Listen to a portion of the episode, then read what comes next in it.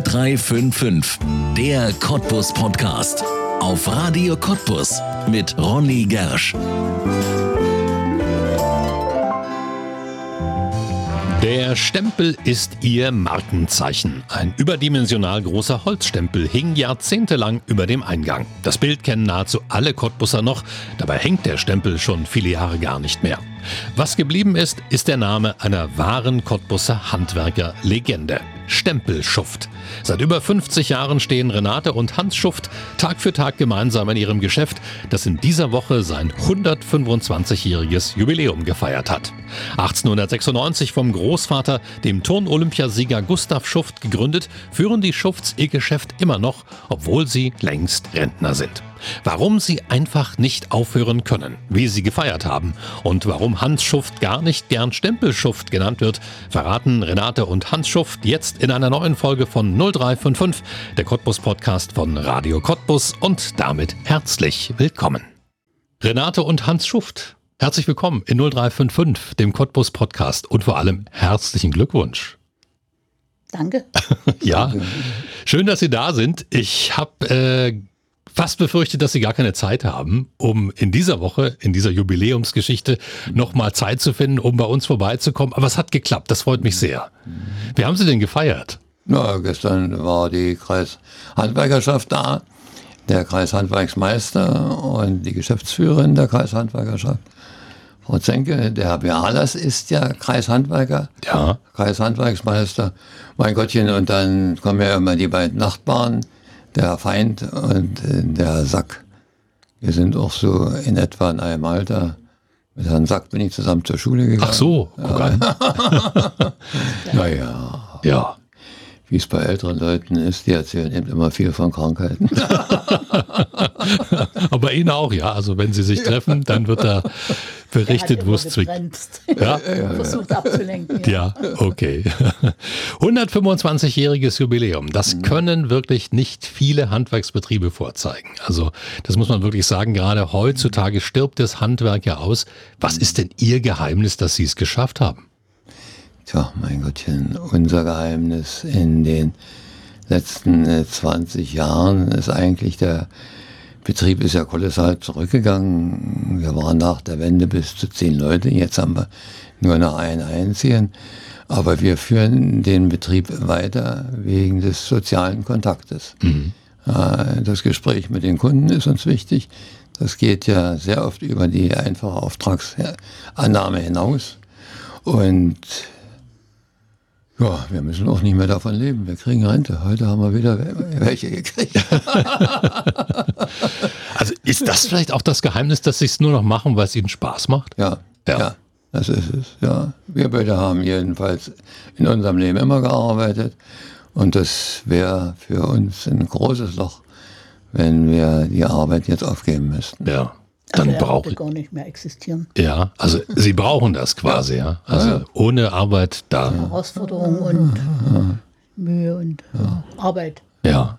Aber Sie könnten doch jetzt die Beine hochlegen und sagen, ach, das war jetzt auch genug. Lass uns mal irgendwo hinfahren und ein bisschen Sonne und so. Ist das nichts? Ist das kein, keine Alternative? Doch, natürlich. Ich meine, wir haben ja immer Urlaub gemacht.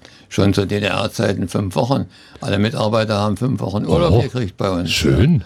Und wir waren jetzt erst drei Wochen unterwegs.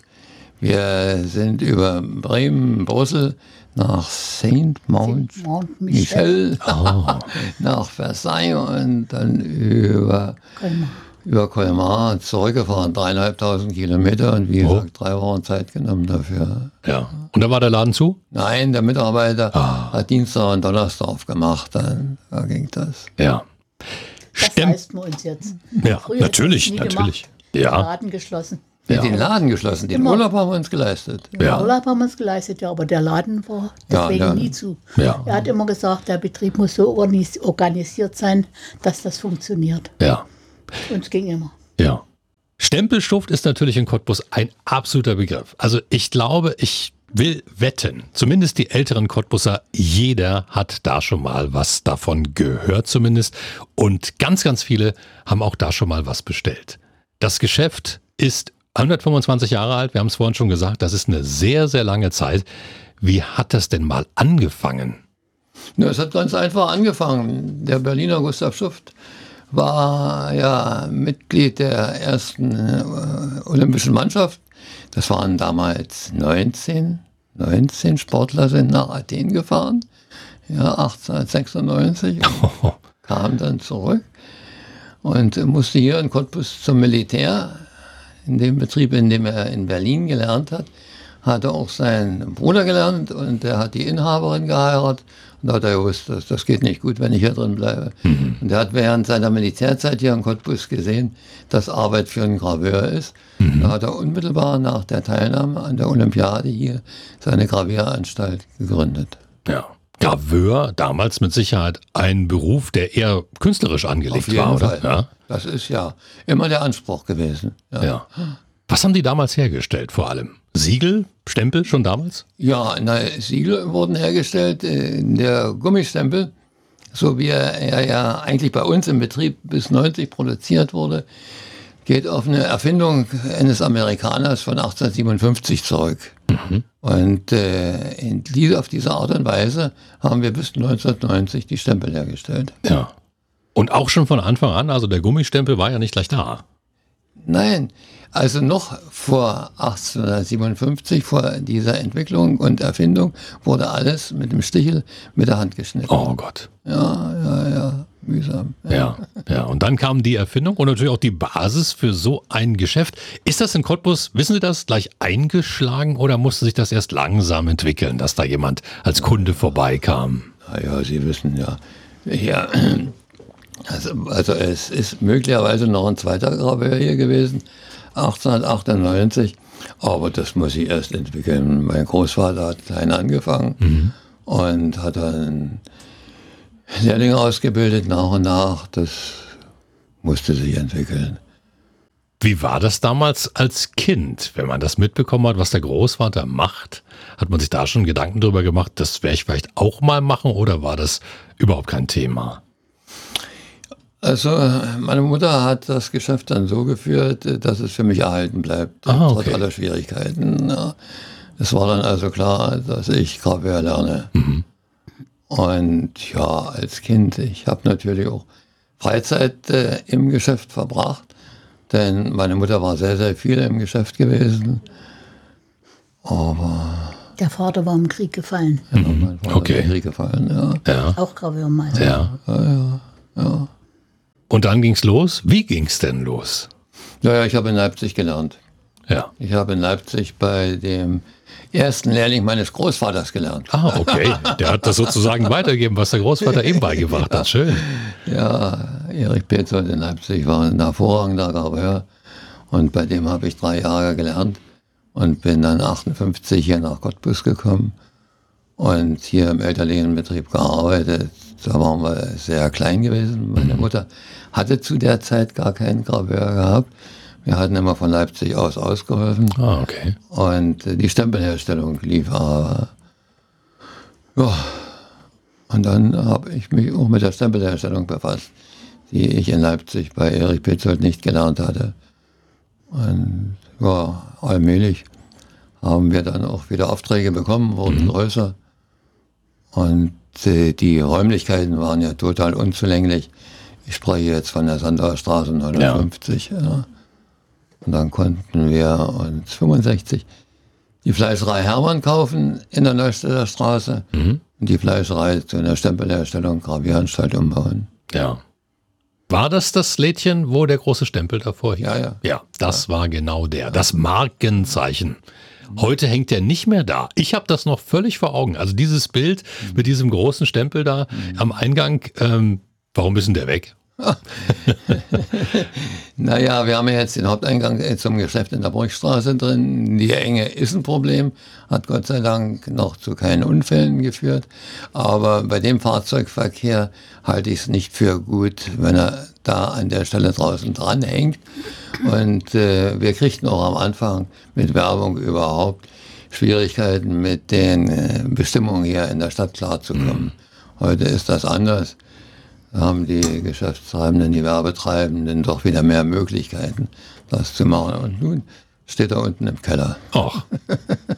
Da steht er einfach so, ist immer noch da. Ja, ja, das ist noch. Der muss doch ins Stadtmuseum. Das war die Möglichkeit. Na ja, der ist doch ein Teil des Cottbuser Stadtbildes. Das ist doch historisch. Ja. Und da stehen sogar zwei. Wir haben vorhin ein bisschen geschwätzt und da hieß es plötzlich, es gibt sogar zwei Stempel. Was ist das für eine Geschichte? Naja, es ist ganz einfach die Notwendigkeit. äh, Der Stempel war immer aus Holz gewesen. Ah. Die Farbe platzte ab und man braucht ja einige Zeit, um ihn dann entweder zu streichen oder auch auszubessern.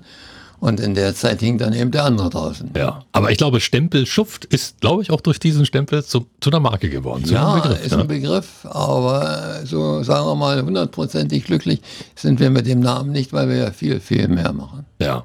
Also das grenzt zu sehr ein. Ja, das grenzt ein. Ja. Ja.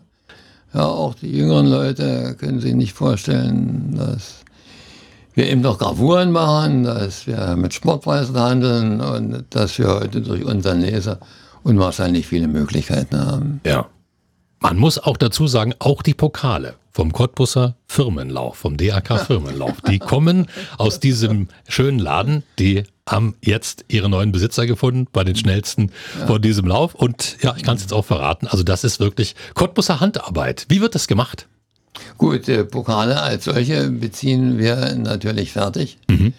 Und äh, vor 1990 hatten wir auch Pokale im Verkauf.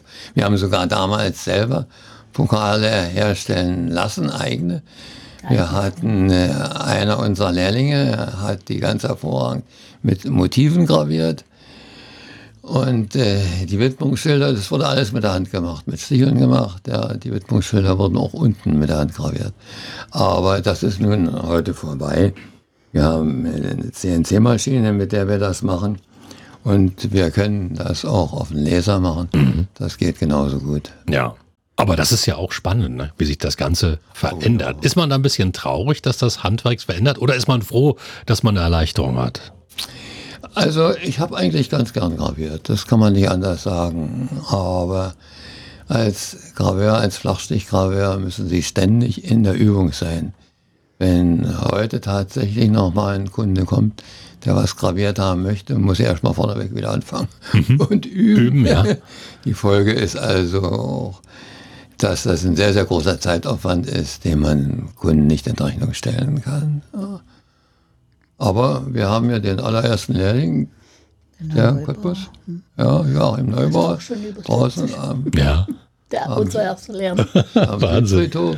Ja, ja, Joachim Neubauer graviert also noch öfter mit der Hand. Das macht er schon. Ja. Wie muss man sich das vorstellen? Wie sieht der Arbeitsgang aus? Kleines Hämmerchen oder wie, wie, was hat man da an der Hand? Ja, da möchte ich eben äh, unterscheiden zu den Jagdwaffengraveuren. Die Jagdwaffengraveure meißeln mehr. Das ist der Stichel vorn genauso ausgebildet wie bei uns beim Flachstichgraveur. Aber da ist hinten kein Heft dran. Da schlagen die ganz primitiv mit der Hammer drauf. Und wie, wie machen Sie es? in, der, in der Hand. In der Hand. Sie müssen mit der Hand den nötigen Druck ausführen, aufbringen, um den Span abzuheben. Okay, ja, mein lieber Mann, das ist aber sehr filigran auch zum Teil, ne? muss man wirklich sagen. Ah, und gefährlich, man kann rutschen. Also, oft auch verletzt in so vielen Jahren. nee, das meine ich weniger damit, sondern das ganze Werkstück ist dann Ach so, versaut. ah, okay, dann geht's von vorne los. Ein Messingteller zum Beispiel, wenn er dann auf einmal rutscht. Das ist schwierig, die sind lackiert. Ja. Dann kriegt man dann den Rutscher nicht raus. Aber manche, bei manchen Dingen kannst du da reparieren. Ne? Ja, Stifte setzen, treiben, löten. Hilft dem Graveur aus allen Nöten. Also es gibt so Graveursprüche auch, das ist ja auch interessant. Ja, sehr, sehr schön. Also schöne Geschichten, die man da erfährt, aber man muss auch dazu sagen, eine schöne Geschichte ist ja auch, dass Sie beide als Eheleute dieses Geschäft so lange am Leben halten. Wie lange denn? Wie lange machen Sie das denn schon gemeinsam? Ne? 52 Jahre. 52 Jahre. Jeden Tag gemeinsam im Geschäft? Ja gut, am Anfang waren ja die Kinder klein. Ja. Da habe ich, da hab ich teilweise ausgesetzt oder später angefangen.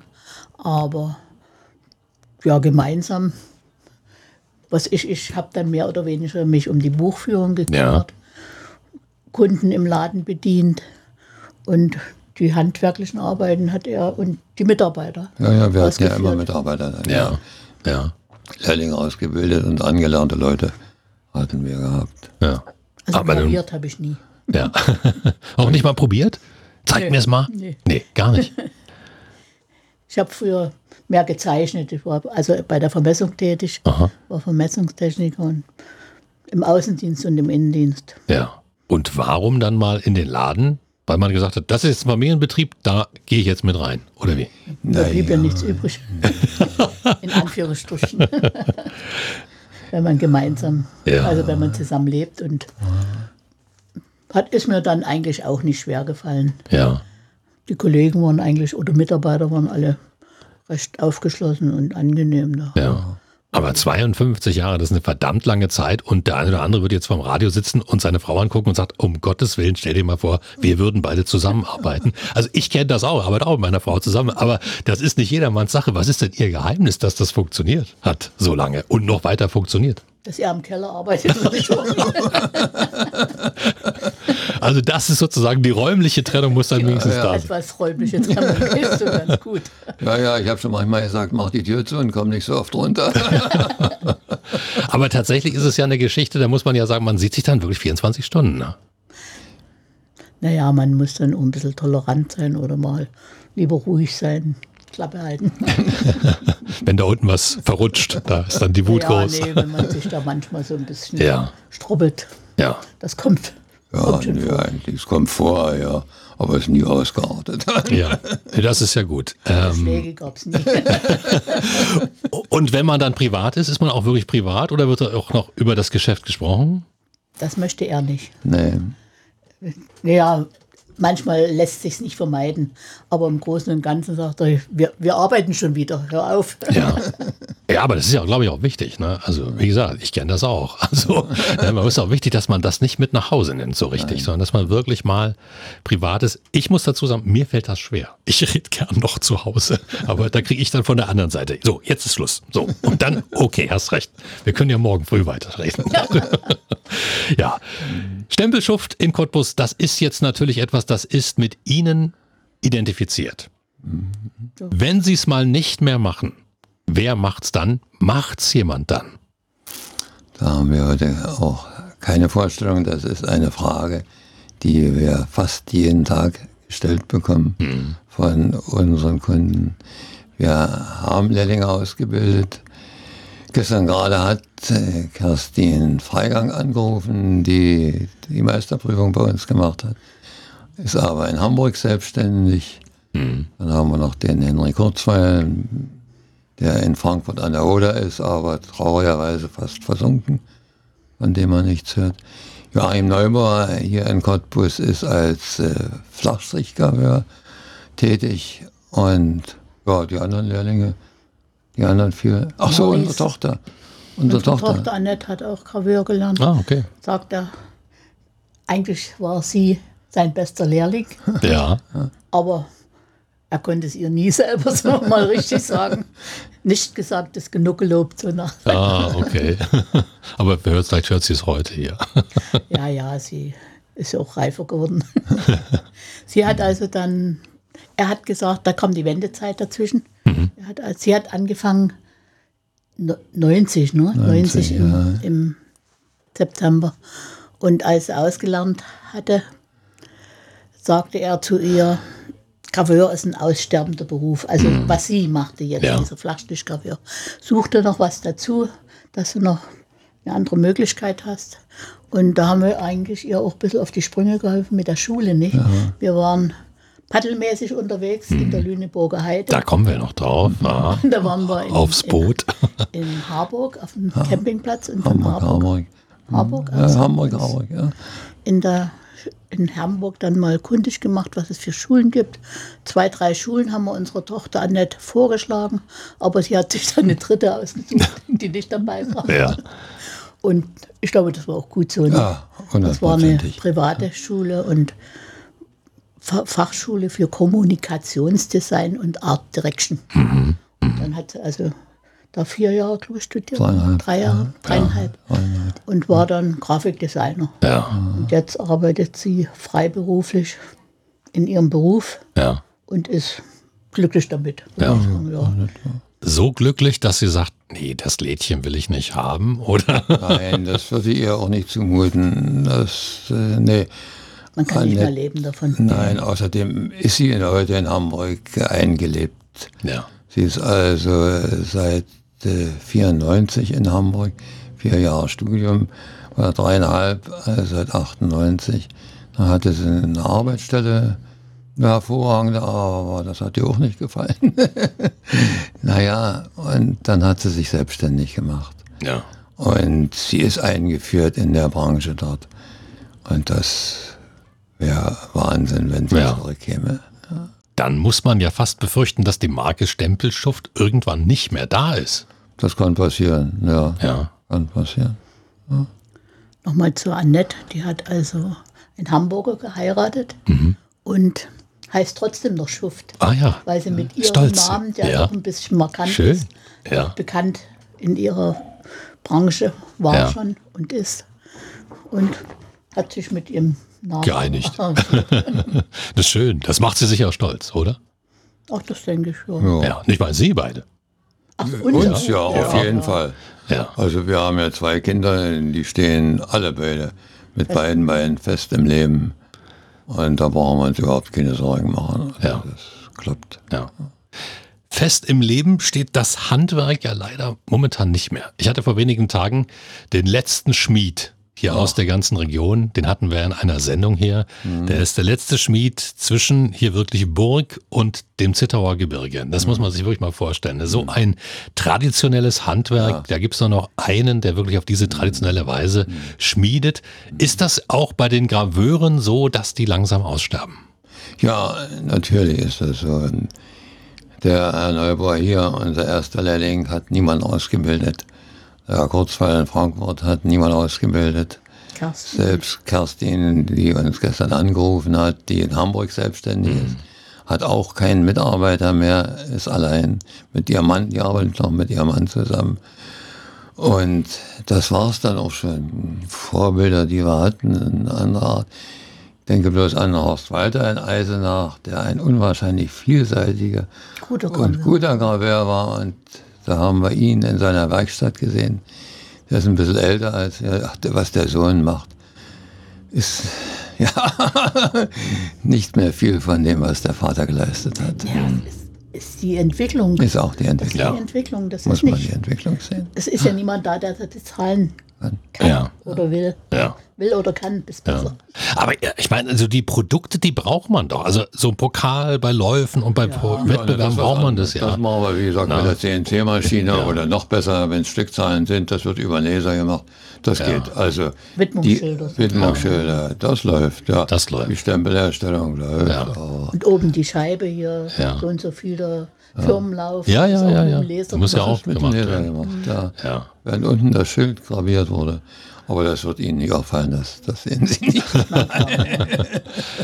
Ja, aber Stempel, das ist so eine Sache, wo man denkt, das kann doch gar nicht aussterben. Wobei jetzt so der Digitalisierung, hm, merkt man das, das werden doch weniger gebraucht, was? Es ist natürlich weniger geworden, auf jeden Fall.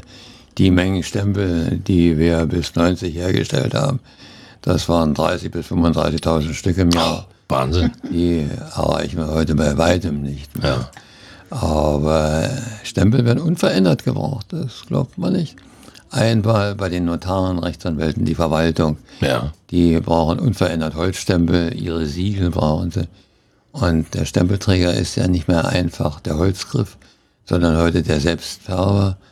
Also dieses klappernde Mhm. Ja, ja, ja. Kunststoffgehäuse. Diese hier. Ja. ja. So kommen die Kunden rein. Die machen die Bewegung. Ja, ja, hier, hier, das muss ich dann drehen da. Ja, das ist eigentlich das, was zu 90 Prozent heute angefertigt wird. Ja. Aber eben, äh, es ist auch einfacher, über den äh, normalen Text hinausgehend äh, Stempel herzustellen. Wir können ja aufgrund der Computertechnik alle Logos verwenden und einarbeiten und müssen die Kunden dann oftmals beraten, inwieweit es Sinn macht, ihr Logo, das für einen Druck vorgesehen ist, auch noch im Stempel unterzubringen, wenn da nichts mehr übrig bleibt von dem Logo. Ja. Aber nö, da sind schon die Möglichkeiten einfacher geworden, wenn früher die Logos auch auf eine andere Art und Weise gemacht werden konnten. Die wurden tatsächlich mit der Hand gestochen noch. Oh. Späterhin gab es dann die sogenannte Zinkätzung über ein Ätzverfahren. Interdruck. Interdruck Ja, Leipzig. Interdruck Leipzig hat das gemacht, das haben wir nicht gemacht. Ja. Musste man eine Zeichnung anfertigen, Ja. einschicken. Ja. Und dann bekam man so eine Metallätzung oder auf Satzhöhe so ein Warnung. Galvano. Ja, Und das wurde dann mit in den Satz eingearbeitet. ja. Und da konnte man jedes Logo, das war natürlich dann Kosten. Ne? Ja, na klar. Aber das Spannende ist ja, dass Sie in Ihrem Leben nochmal komplett auch auf Computertechnik umgesattelt haben. Wie war das schwer für Sie nach 30 so, ja? Ja, Da muss ich sagen, da hatten wir das große Glück, dass unser Junge ein unwahrscheinlicher Computerfreak Ah ja, der hat geholfen. Der hat äh, schon vor 90 gewusst, wie die im Westen den Stempel herstellen. ja. Wir sind dann bald, das war sehr nett gewesen, in West-Berlin bei einem Kollegen gewesen, der uns die Technik gezeigt hat, wie er den Stempel herstellt. Damals. hm. Ja, das war dann 90, ja, im, im März schon. Und ich habe da leichtsinnigerweise drin gesagt, ob er nicht uns so eine gebrauchte Anlage verschaffen kann. Wir hatten noch nicht draußen die Tür zugemacht, dann hat mein Sohn zu mir gesagt, sag mal, was hast du denn wieder da drin erzählt? Du glaubst doch nicht, dass ich mit denen seiner alten Technik arbeite. Ja, das war dann also schon viel weiter. Und wir waren auch, muss ich sagen, dann, nachdem das bei uns lief, den westdeutschen Kollegen voraus gewesen. Es war eine Umstellung in der Stempelherstellung und wir hatten das Glück, dass wir da mit aufspringen konnten und dass unser Sohn, der ist ja mit 18 Jahren auf die Messe gezogen und hat die Verträge ausgehandelt, mit denen wir dann die neue Technik kaufen konnten. ja. Und seitdem wird gelasert und Nein, nee, das ist, man wieder später. Ja. Das war diese Technik mit dem Fotopolymer. Aha. Das ging dann also über ein Foto und einen Negativfilm und dann wurde das Fotopolymer auf eine Platte gegossen. Aber ich merke hier schon, Renate Schuft ist ganz schön weit drin in der Technik. Ach, Also da das so ist sie es nicht. Sie will ja immer vorneweg wissen, wie ich alles mache, obwohl ich das selber noch nicht weiß. Also, ja, und das wurde dann mit dem Film, da wurde über, eine, über einen Träger irgendwie eine Folie oder was drüber gelegt und äh, belichtet und dann hatte man einen Negativfilm. Ne? Und mit dem diesem, ach so, nee, dann, Dann der. Negativfilm kam da drauf und wurde ausgehärtet und wo der, die, Film, die Linien vom Film waren, blieb der, das Polymer stehen Ah, ja. und das andere wurde dann ausgewaschen Ja. mit einer Bürste. klingt aber auch noch ziemlich aufwendig. Ja, ja, war ja, auch, ja, ja, ja. ja. Man brauchte also eine Auswaschanlage, man brauchte einen Film, Ja, als erstes den Laserbelichter. Belichter, ja, meine ich. Der, er, als erstes brauchten wir den Laserbelichter. Ja, und äh, dann brauchten wir eine totale, wie soll ich das sagen, was die Fotografen brauchen. Wir mussten den Film entwickeln. Wir hatten einen richtigen separaten Raum dafür. Dunkelkammer, ne? Ja, wie Alles sowas, ja. brauchten wir ja, dafür, bis wir dann schließlich und letztlich den Film in die Polymeranlage legen konnten, so wie es meine Frau beschrieben hat, und den Polymerstempel hatten. Und die Platte wurde dann auseinandergeschnitten und noch von Hand auch mit Holzkaltleim war das damals auch noch. Ja, Das aufgeklebt. Nee, wurde das dann, hat man nicht eine Klebefolie? ja, ja, also allmählich haben wir den Holzkaltleim abgeschafft. Wir haben ja heute überhaupt keinen Kleber mehr. Das wird alles mit Aber Montagefolien gemacht. Zumindest in der Stempelherstellung noch zu DDR-Zeiten Zeiten aktuell. Wahnsinn. Und wie dann, wie dann, das weiß ich schon gar nicht. Bitte? Wie ist dann das, die Polymerplatten aufgeklebt? Na, immer noch mit Mo- Montagefolie. Montagefolien, ja. Erzählen Sie mir beide nicht, dass Sie zu Hause nicht über die Arbeit sprechen. es gibt noch etwas anderes im Leben der Familie Schuft. Es gibt nicht nur das Lädchen, es gibt auch eine große Leidenschaft. Und diese Leidenschaft, die geht aufs Wasser. Was machen Sie denn da? Wir betreiben keinen Rennsport, keinen Wettkampf, sondern wir gehören zu der Gruppe der Wasserwandertouristen beim Eisenbahner Sportverein, beim ESV Lok RAW, Abteilung Kanu. Ja, der Paddeln war schon 50 Jahre. Ja. Ja, aber ich steige nicht mehr ans Boot. Nee, nicht mehr? Gar nicht mehr, jetzt gar nicht Nee, mehr. ich habe da hab seit einiger Zeit Gleichgewichtsprobleme. Ah, ja. Und da habe ich Das Bedenken, ist dann- wenn ich auf der einen Seite einsteige, auf der anderen Seite Oh ja. aussteige. Ja. Ja, und Beweglichkeit ist auch nicht mehr so, dass man rein käme ich vielleicht noch, aber raus, da brauchte ich jemanden, der mich raushebt. Ah.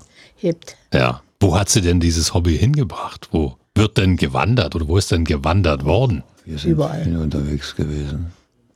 Waren hier in Deutschland sowieso. Da kennen wir schon große Flüsse, waren in Österreich unterwegs, in Schweden unterwegs, sehr viel in Frankreich unterwegs.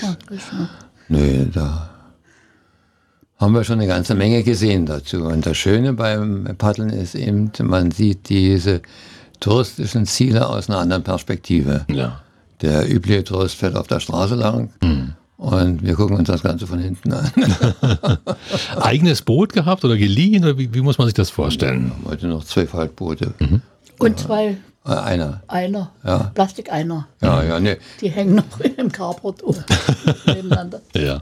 Sie ist ja lange Zeit äh, im Einer gefahren eigentlich, ja. Naja, blieb mir nicht übrig. Als die Kinder mitgefahren sind, hatte er die beide Kinder. Das waren immer noch Faltboote. Da musste ich immer einer fahren, ob ich wollte oder nicht. Aber machte dann auch Spaß, Ja. wenn man so ein bisschen den Trick raus hatte, Ja, aber wenn man, Steine zu paddeln. ja, ja, wenn man aber sowas 50 Jahre oder seit über 60 Jahren, die sich hier sogar haben es aufgeschrieben, das ist natürlich eine irrsinnig lange Zeit. Ne? Also da muss man ja schon richtig infiziert sein von so einem Sport. Oh, es hat Spaß gemacht. Ja. Auf jeden Fall. Nö. Ich sage mal, ich werde auch danach gefragt, warum nicht Turner? Ich sage, im Turnen war ich eine absolute Niete. Aber das, das Bootfahren hat mir gefallen. Aber ein Rennsportler war ich auch nicht. Ich habe dann bald beim ESV Kanu, beim ESV Lok RW, damals Lok RW, Ja. habe ich dann den Wandersport aufgezogen. Und das auch dann andere, an- andere infiziert damit. Ja, ja. Ja. Also ähm, Wasserwanderwart. Ja, ja. Der Rolf Sturz ist dann nachgewachsen und äh, was der Rolf auch nach mir geleistet hat, ist äh, schon gewaltig. Der das dann fortgeführt hat als Wasserwanderwart im Bootshaus. Ja, macht er noch bis heute. Ist so 15 Jahre jünger als ich, aber nee, nee, macht er wirklich gut. Das Schöne bei dem Wasserwandern war eben auch immer, wenn wir in einer Gruppe waren und wir waren ja nach der Wende, waren wir ja Riesengruppen. Ja, Ja. 25 Mann war damals in Frankreich bestimmt. Südfrankreich. Und die Flüsse waren auch ganz interessant. Nicht so langweilig. Mal ein bisschen schwabbeln, Ja, ja. Steine im Weg. Es hat einen Spaß gemacht. Ja. Alles im Fluss bei Ihnen. Und das seit, muss man sagen, 125 Jahren, zumindest im Geschäft. Das ist ein wunderschönes Jubiläum, eine wunderschöne Geschichte, die wir heute hier erzählt haben. Ich drücke die Daumen, dass dieses Geschäft, das Stempelschuft, auch wenn Sie es nicht so gerne hören, weil Sie ja viel, viel mehr machen, haben wir vorhin schon erzählt, aber dass diese Marke doch überdauert. Das wäre wirklich schön, weil das zu Cottbus gehört. Und vielleicht gibt's dann doch noch mal einen Ort für den Stempel. Also ich finde ja nach wie vor, der gehört ins Stadtmuseum. Das ist ein äh, Unikum aus dem Stadtbild von Cottbus. Vielleicht hört das jemand und sagt, komm, ich gehe da mal vorbei bei den Schufts und frage nach dem Stempel. Die haben ja noch einen. Schön, dass Sie da waren. Vielen, vielen Dank und alles Gute für Sie. Auch Ihnen wir danke. Danke. Das war 0355, der Cottbus Podcast und du kannst diesen Podcast abonnieren, um keine Folge zu verpassen. Auf radiocottbus.de findest du alle Links zu iTunes, sämtlichen Android-Apps, zu Spotify und auch zu Soundcloud oder du hörst uns als Radioshow. Hier auf Radio Cottbus jeden Sonntag von 10 bis 12 und auch immer montags ab 20 Uhr in der Wiederholung. Mein Name ist Ronne Gersch. Ich bedanke mich auch diesmal fürs Zuhören. Bis zum nächsten Mal.